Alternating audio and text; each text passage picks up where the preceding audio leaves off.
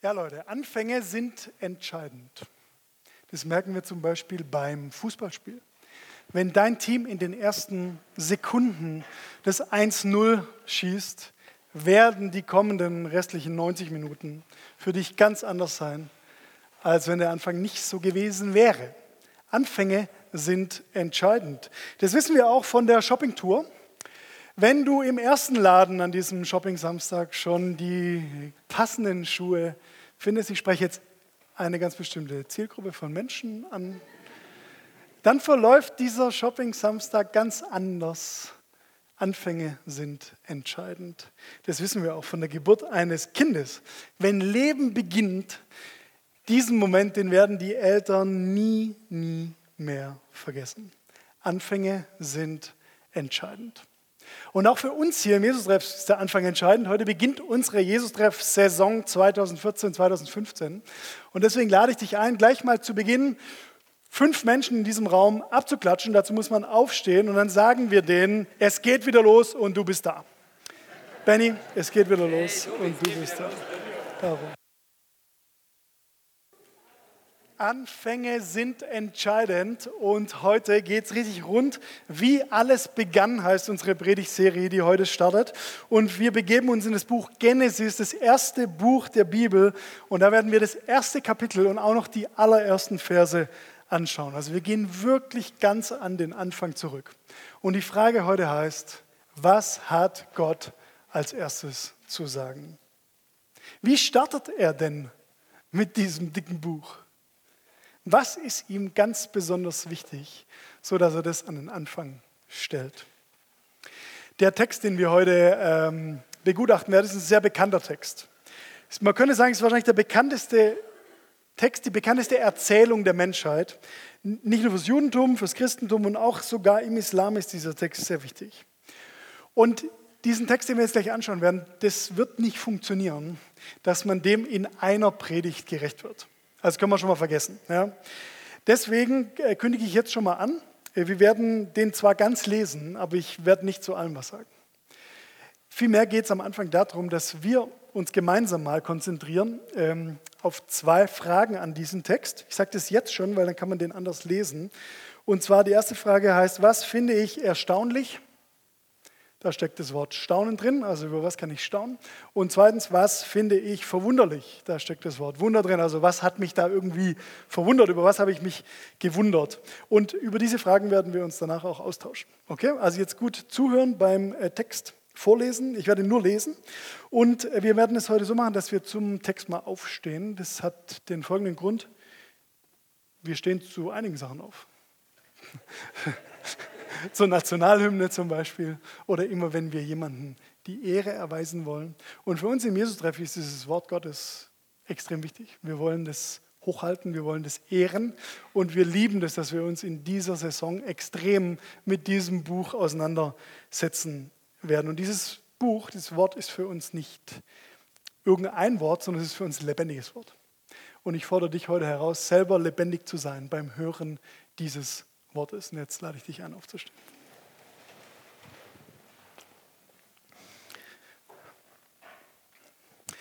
Gott, bitte rede jetzt zu uns durch dein Wort, dass wir es verstehen können. Schließe es uns auf und sprich das zu uns, was wir jetzt heute auf jeden Fall hören müssen. Amen. Am Anfang schuf Gott Himmel und Erde.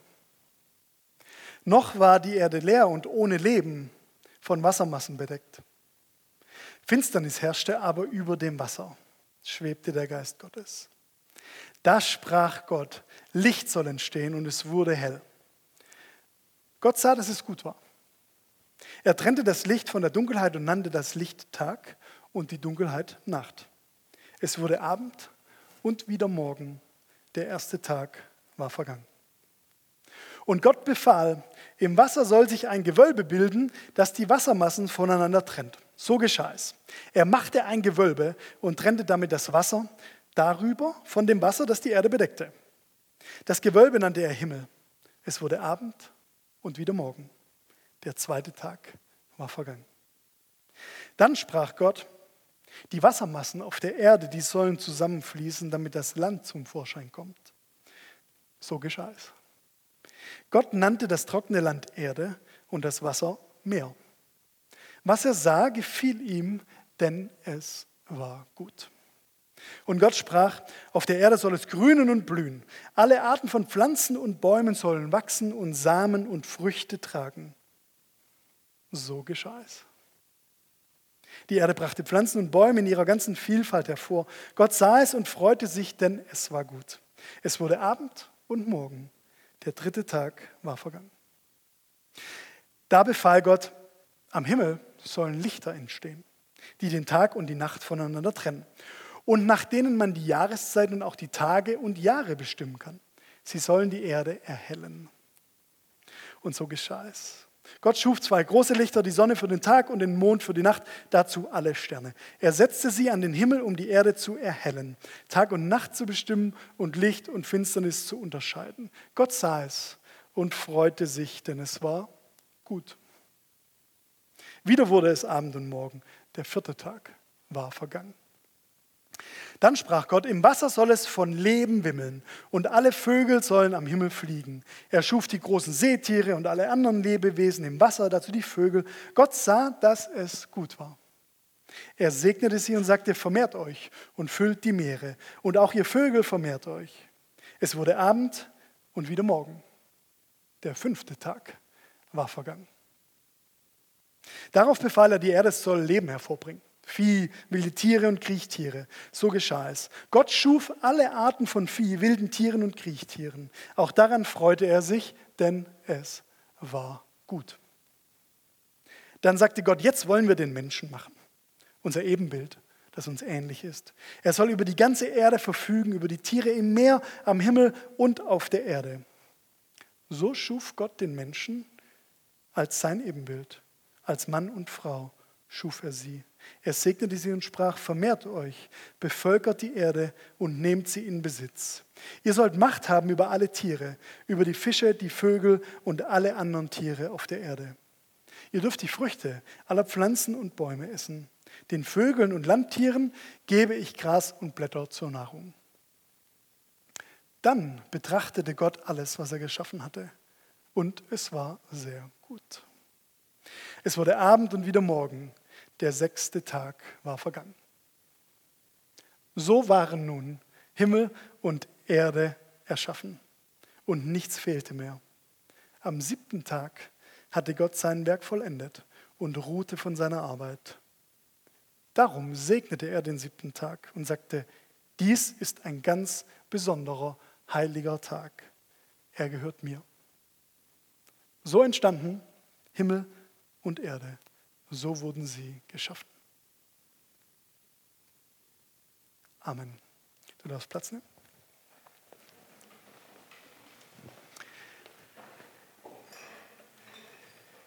Wir werden jetzt, um uns über die beiden Fragen auszutauschen, kleine Dreier-Gesprächsgruppen bilden.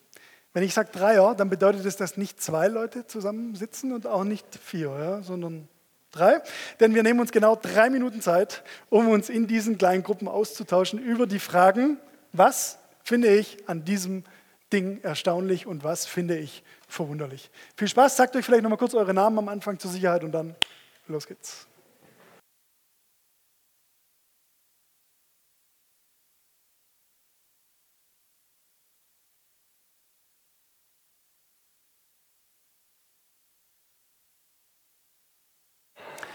Vielen Dank fürs Mitmachen. Vielen Dank, dass ihr euch darauf eingelassen habt. Ja, ja, ich merke schon. Ihr habt einiges zu sagen. Okay, vielen Dank. Es gibt jetzt die Möglichkeit, dass wir vielleicht aus drei, vier Gruppen ein äh, bisschen was hier vorne hören am Mikrofon, denn wir wollen ja alle was davon mitkriegen, über was ihr so gestaunt habt oder was euch gewundert hat.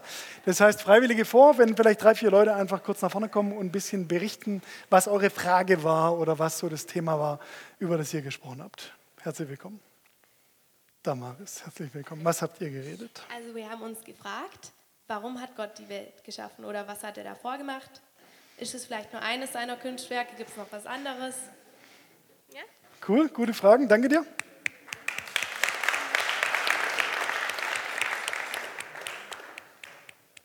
Bernd, was habt ihr gesprochen? Ja, so äh, mir, fäll, Frisch ein mir, bisschen rum. also mir fiel, mir fiel ehrlich gesagt jetzt nicht so viel ein. Das lag einfach daran, dass ich halt geistig gerade nicht fit bin, weil ich halt die letzten zwei Nächte zu wenig geschlafen habe.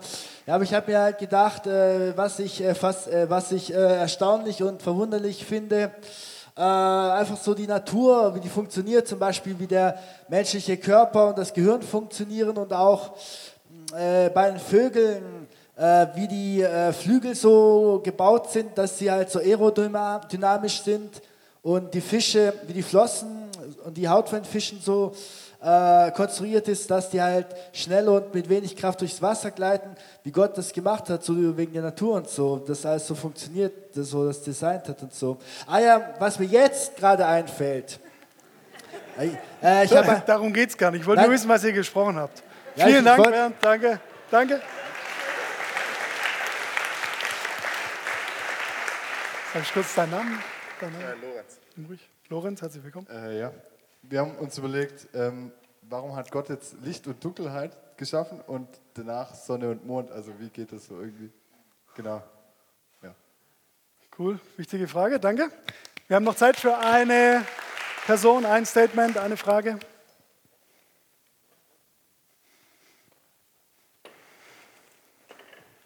Steffen, upsi. Ist mir heute auch schon passiert. Ja, wir haben uns überlegt, äh, warum muss Gott ruhen am siebten Tage? Warum kann er nicht gleich weitermachen? Gute Frage, danke. Vielen Dank, dass ihr euch darauf eingelassen habt, auf dieses interaktive Experiment. Ich habe vor einigen Wochen eine, einen Traugottesdienst mit einem Brautpaar gefeiert und das, ich weiß nicht, wer, war bei euch jemand dieses Jahr schon mal im Traugottesdienst auf einer Hochzeit? Kann ich das mal kurz sehen? Sehr viele, sehr gut. Und es ist ja immer eine bisschen besondere Situation. Man ähm, trifft da ja auf Menschen, die nicht freiwillig in diesem Gottesdienst sind. Ja. Zum Beispiel die Familien, ja, oder wer halt immer da kommen muss. Und da sind also auch oft, ganz oft Leute dabei, die gehen normalerweise nicht in die Kirche. Und dann war das da so, äh, da gab es also einen Organist und mich und das Brautpaar und dann halt die Leute. Und dann habe ich da also die Trauung gemacht und gepredigt und so. Nach dem Gottesdienst, als wir dann schon draußen beim Sektumtrunk waren, kam so ein mittelalterlicher Herr auf mich zu und sagte, also wenn ich heute nochmal heirate, Dad, dann Dad ich Sie frage. Damit meinte er nicht, dass er mich ja, gerne heiraten würde, sondern, ja, danke, danke. Sondern er meinte damit, ob ich dann vielleicht seine Trauung machen könnte. Warum war das so? Dann hat er einen Satz gesagt, den habe ich seitdem nicht vergessen. Der hat gesagt, wenn Gott sich immer so zeigen würde wie hier in diesem Gottesdienst, dann hätte ich da richtig Lust drauf. Und dann habe ich gemerkt, das ist doch die richtige Frage eigentlich. Wie zeigt sich Gott denn? Was können wir denn eigentlich über den wissen? Müssen wir dazu in die Kirche gehen, um was über ihn herauszufinden? Wo, wo zeigt sich Gott denn? Wie können wir was über den herausfinden? Und jetzt geht dieses Buch los mit dem sogenannten Schöpfungsbericht. Und ihr habt es gerade schon gemerkt, als ihr euch unterhalten habt, wenn man dieses Ding jetzt wissenschaftlich anschaut, ah, da kann man sich herrlich drüber streiten. Also da gibt es einen Haufen unbeantwortete Fragen, die in diesem Schöpfungsbericht drinstecken. Stell dir mal vor, ein Biologe, ein Botaniker, der geht in den Wald und der soll danach einen Bericht über diesen Wald schreiben. Dann wird er wahrscheinlich zurückkommen und sagen, ja, da gibt es die und die Pflanzentypen und da gibt es die und die Baumarten und die Bewaldung sieht folgendermaßen aus und der kommt dann mit Zahlen, Daten, Fakten, hält das alles fest und hat dann den Bericht über diesen Wald. Jetzt stell dir nochmal vor, ein Dichter geht in den Wald und der wird dann vielleicht sagen, das Laub zwischen den Bäumen sah aus wie ein Teppich. Die Sonnenstrahlen, die tanzten da so durch die Blätter und ich habe den Duft der Tannennadeln gerochen, der in meine Nase stieg.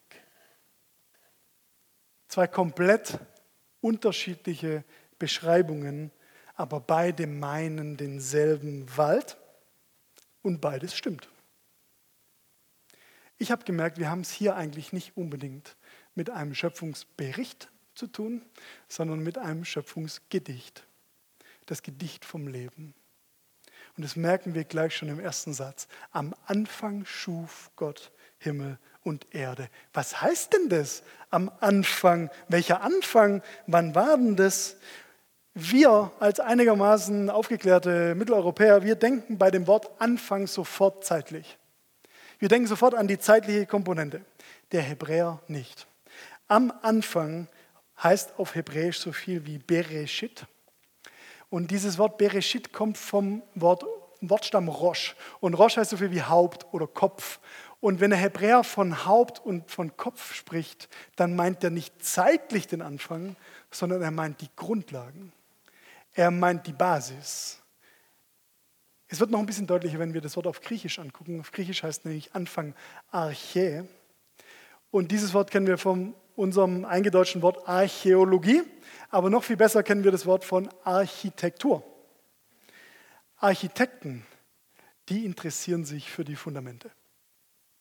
Und um genau diese Sachen geht es hier. Es geht bei den Anfangsgeschichten gar nicht um die historische, die zeitliche Vergangenheit und die, den zeitlichen Anfang, sondern die Anfangsgeschichten der Bibel, die erzählen von den Grundlagen der Welt. Es geht nicht darum, wie etwas vor tausenden von Jahren entstanden ist, sondern worauf sich das Haus der Welt aufbaut. Was trägt? Worauf kannst du dich verlassen? Was hält das Leben am Leben?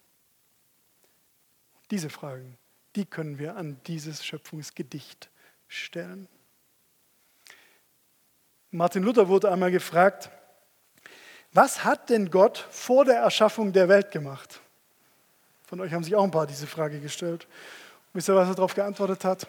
Fand ich witzig. Er hat gesagt, Gott hat Routen geschnitzt für Leute, die solche unnützen Fragen stellen. Am Anfang schuf Gott.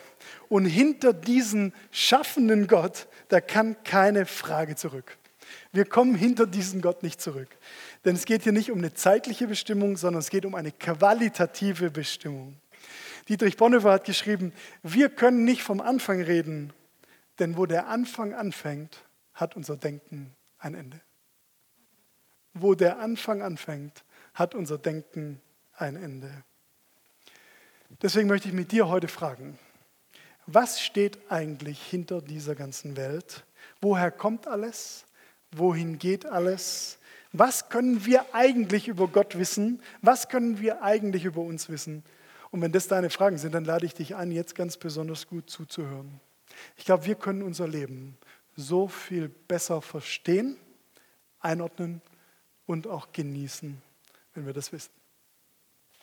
Deswegen möchte ich jetzt in einem zweiten Teil mit dir zwei Antworten auf aus meiner Sicht die wichtigsten Fragen, die wir jetzt an Genesis stellen können. Äh, das wollen wir uns jetzt anschauen. Das heißt, wir machen jetzt eine kleine Gedichtinterpretation mit zwei Fragen. Das Gedicht vom Leben heißt unsere Überschrift und der erste Punkt heißt Leben, weil Gott es schafft. Am Anfang schuf Gott Himmel und Erde. Noch war die Erde leer und ohne Leben, von Wassermassen bedeckt. Finsternis herrschte, aber über dem Wasser schwebte der Geist Gottes. Da sprach Gott, Licht soll entstehen und es wurde hell. Was für ein bemerkenswerter Anfang für ein sehr langes Buch. Das Wort Gott, was hier im Hebräischen steht, heißt Elohim. Können wir es mal gemeinsam sagen? Elohim. Leer und ohne Leben heißt es da, war die Erde wüst und leer übersetzt. Luther ist eins meiner Lieblingshebräisch-Worte. Tohu wabohu. Sag mal mal.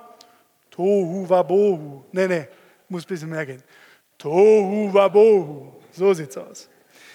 Dann heißt es da, der Geist des Herrn schwebte über dem Wasser. Wir merken, Elohim hat einen Geist.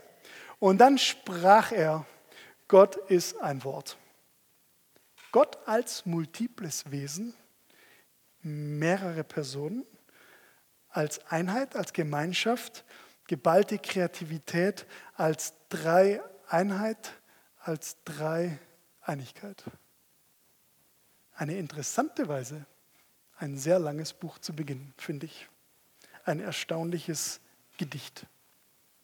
Es beginnt damit, dass Gott aus nichts alles macht. Will sagen, Gott ist die Grundlage für unser aller Leben. Und damit ist er so ganz anders als wir. Der Mensch, der lebt nicht mehr im Anfang. Er hat den Anfang verloren. Und jetzt finden wir uns hier mittendrin wieder. Wir kennen weder den Anfang noch das Ende. Aber irgendwie wissen wir, wir kommen von irgendwo her und wir müssen auch irgendwo hin. Das finde ich so krass. Ich sehe mein Leben bestimmt durch zwei Dinge, die ich nicht kenne. Mein Ursprung und mein Ende. Das ist ein bisschen beunruhigend und ist auch ein bisschen aufregend. Da kann man sich schon mal aufregen.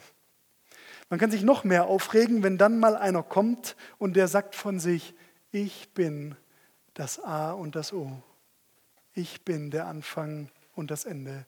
Ich bin der Erste und der Letzte. Wenn das einer sagt, dann kann man den eigentlich nur als Lügner oder als Heiland bezeichnen. Denn niemand kann vom Anfang reden, außer dem, der der Anfang selber ist. Und niemand kann vom Ende reden, außer er ist das Ende selbst. Weißt du, wir können dieses Schöpfungsgedicht nur von Jesus her verstehen. Der Anfang und das Ende ist Christus selbst. Das ist das Evangelium. Das ist die gute Nachricht. Wir sind umfangen von Jesus, der die Liebe ist. Und seit wir den kennen, da hat unser Leben eine gute Basis und sogar noch ein gutes Ziel. Ich hatte vor einigen Tagen die Möglichkeit, in Deutschlands Norden ein paar Tage zu verbringen. Ich habe mein Patenkind besucht, der heißt Rock und seine Schwester heißt Pebbles. Und bei denen war ich, Pebbles, Pebbles kam jetzt gerade in die Schule dann letzte Woche und Rock ist noch im Kindi. Und ähm, die wohnen in Hamburg und wir sind dann an einem Nachmittag noch eine Stunde weiter nördlich gefahren und zwar in ein ganz berühmtes Kaff, Bad Segeberg. War jemand schon mal in Bad Segeberg? Aha, einige, okay. Also kleines Dorf, aber das Besondere an diesem Dorf ist die Karl-May-Festspiele. Unser alter Freund Winnetou und Old Shatterhand. Ja. Wir haben ein Stück angeschaut, das hieß Unter Geiern und muss sich so vorstellen, am, ganz am Ende von Bad Segeberg äh, kommt eine Riesenarena mit 7500 Menschen und Pferden, Indianern, Cowboys, äh, Büffel, Burger, habe ich einen verdrückt in der Halbzeitpause. Und dann haben wir da dieses Stück gesehen und äh, wir saßen dann mit den Kindern und so und es war wirklich, war wirklich unterhaltsam, also unterhaltsamer als ich dachte. Und dann gab es eine Szene, da gab es mal wieder Stress irgendwie zwischen Comanchen und Apachen oder ich weiß nicht, weiß auch nicht, vielleicht auch zwischen Apachen und Cowboys, ging nicht mehr so ganz zusammen.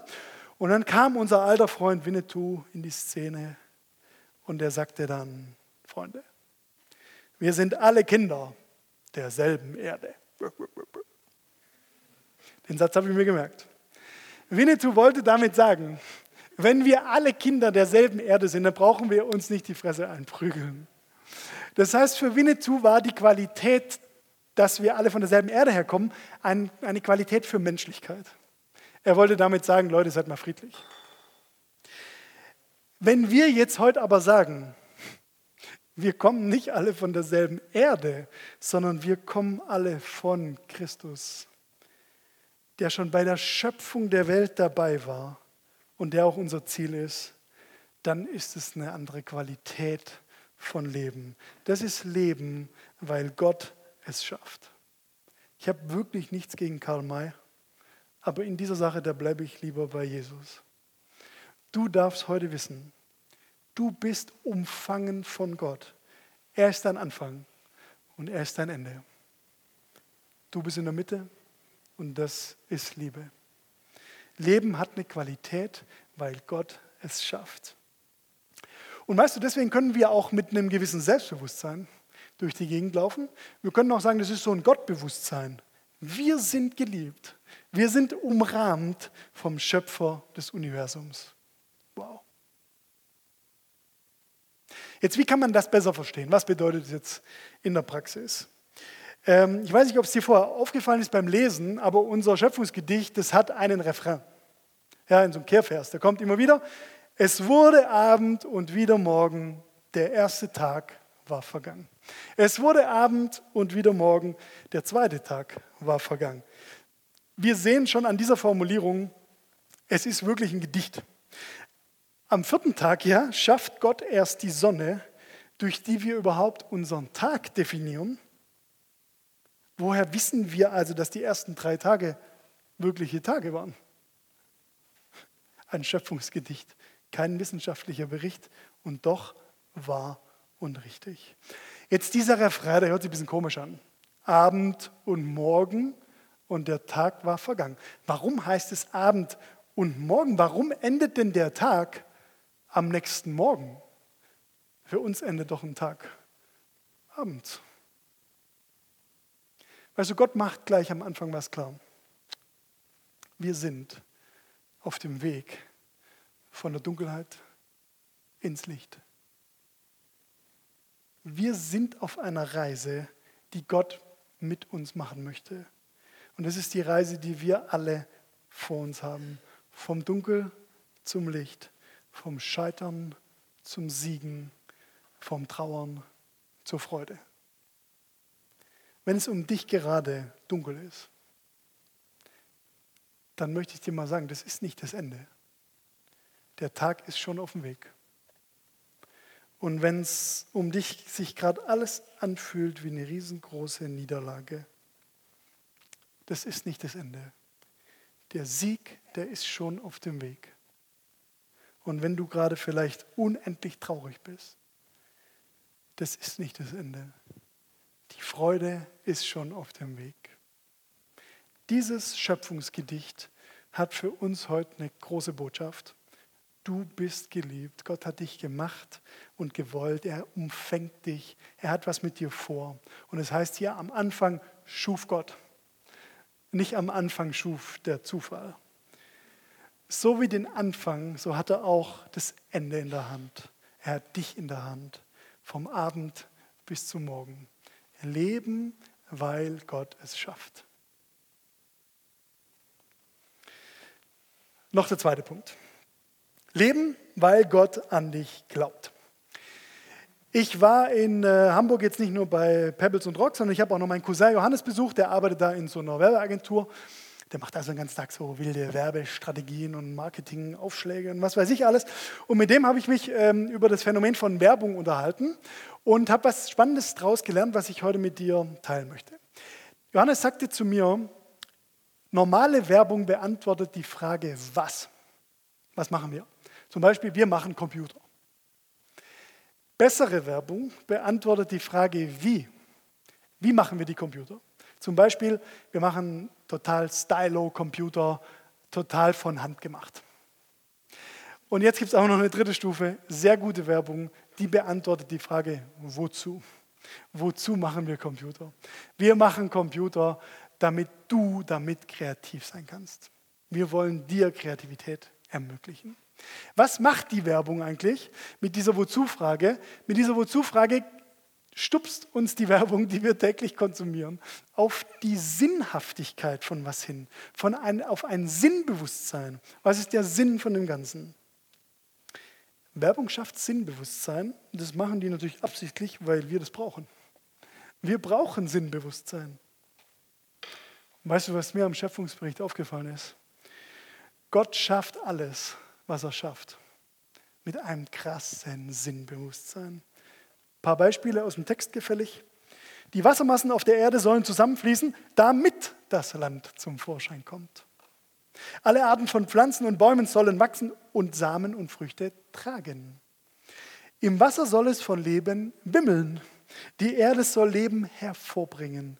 Gott will anscheinend, dass das Geschaffene lebe und wieder Leben schaffe. Das Lebendige, das unterscheidet sich vom Toten dadurch, dass es selbst Leben schaffen kann.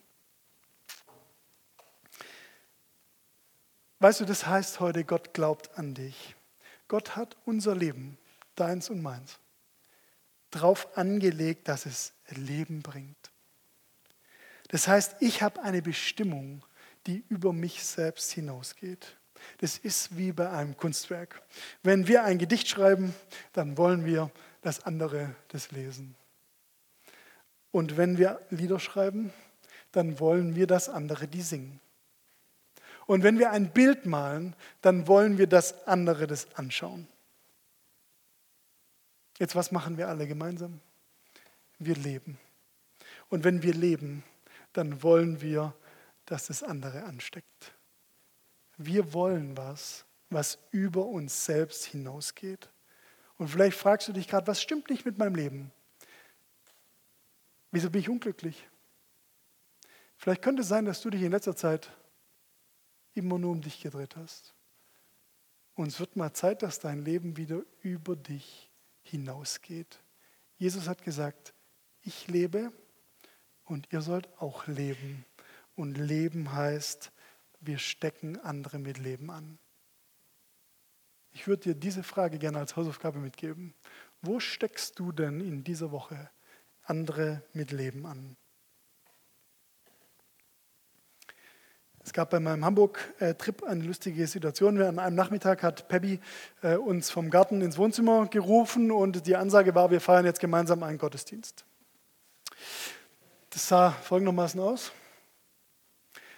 Rock hat sich dann an die Trommeln gesetzt, wie man sehen kann, ans Schlagzeug und sie hat den Rest gemacht. Ja, sie hat, also ich glaube, die Schuhe von der Pfarrerin angezogen oder was auch immer, hatte ein Mikrofon in der Hand und hat gepredigt. Ja. Und dann ging der Gottesdienst so seinen Lauf. Es war lustig. Wir saßen auf dem Sofa, haben das schön mitgefeiert und so. War für mich interessant zu sehen, wie Kinder Gottesdienst erleben. Das konnte man dann da äh, rausfinden. Und dann ganz am Ende mussten, wussten wir nicht, wie kriegt man das Ding jetzt zu Ende. Wie hört jetzt ein Gottesdienst auf? Ja, wir hatten noch was anderes vor an dem Tag und es konnte jetzt nicht also stundenlang gehen. Und dann ähm, sagte Peppy, okay, jetzt kommt noch der Segen. Ach, Segen. Und dann haben sie kurz überlegt, wie das jetzt funktioniert. Und dann mussten wir uns hinstellen, wir Erwachsenen. Und dann kam der Rock zu mir mit seinem kleinen Stupsefingerchen und hat mir ein Kreuz auf meine Stirn gemalt und hat gesagt, du bist gesegnet. Und dann wurde mir schlagartig klar, dass Kinder vielleicht schon mehr verstanden haben als wir. Wir brauchen was, was über uns hinausgeht. Der Rock, der hat mich mit Leben angesteckt. Es war für ihn keine große Sache, aber für mich hat es was gebracht. Weißt du, das ist unsere Bestimmung. Das ist unser Sinnbewusstsein. Und vielleicht fragst du dich jetzt, wo alles wieder so losscheppert nach den Sommerferien, vielleicht bei dir im Job oder Studium, wozu bin ich eigentlich da? Zum Malochen, zum Rumhetzen, zum Termine machen, um mir die Probleme anzuhören? Ich würde dich gerne fragen, wie steckst du in dieser Woche jemanden mit Leben an?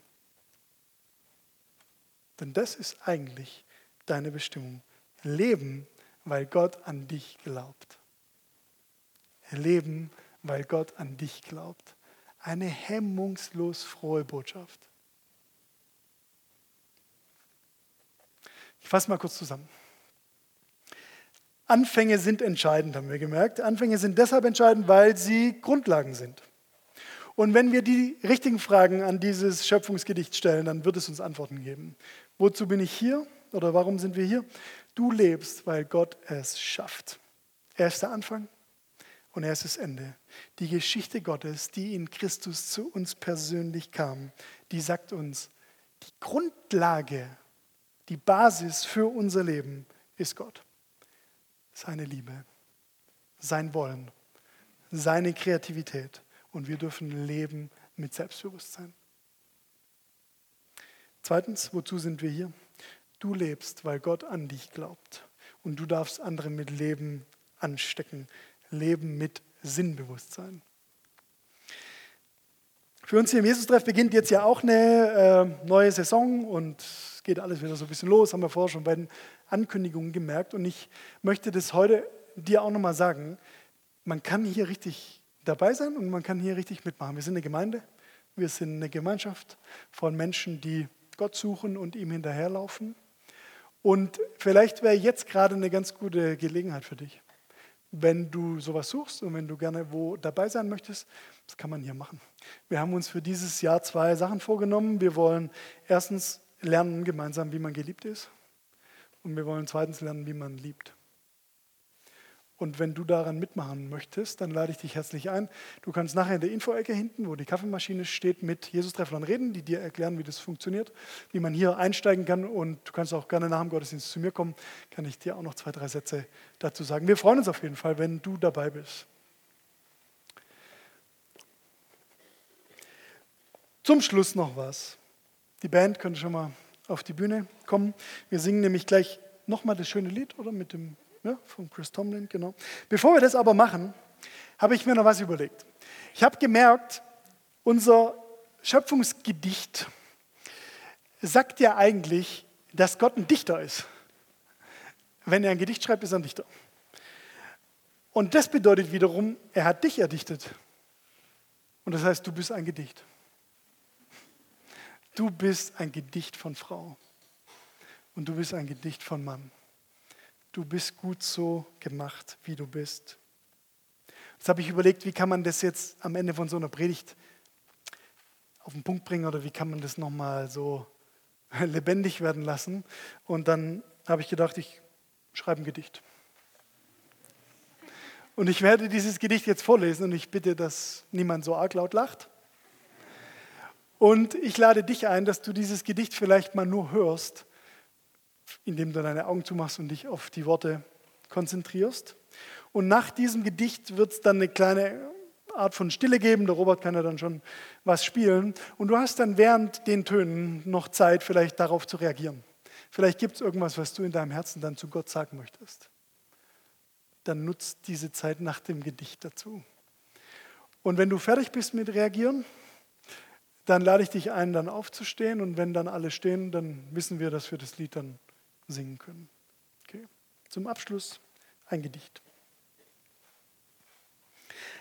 Am Anfang das Nichts, dann Gott, dann alles. Am Anfang das Wort, die Erde, das Leben. Gott hat es geschaffen, er hat es gegeben. Den Tag und die Stunden, die Tiere und Menschen. Es kommt von dem Herrn, dem Herrscher und Schöpfer. Wir sind wie der Ton in der Hand, er der Töpfer. Die Sonne, die Strahlen, der Mond und die Sterne. Gott strahlt dich heute an. Er will, dass wir wissen, wärst du nicht du selbst, er wird dich vermissen. Die Liebe, der Sohn und Gott als der Vater. Er glaubt an dich, Schwester. Er wird unser Bruder. In Jesus die Liebe, unglaublich, das tut er. Der Anfang, das Ende. Und wir in der Mitte. Ich darf heute leben, weil er mich liebt. Ich darf voller Mut sein, weil er alles gibt. Am Anfang das Nichts, dann Gott, dann alles. Es bleibt doch ein Wunder, wie alles begann, wohl dem, der darüber staunen kann. Wohl dem, der darüber staunen kann. Amen.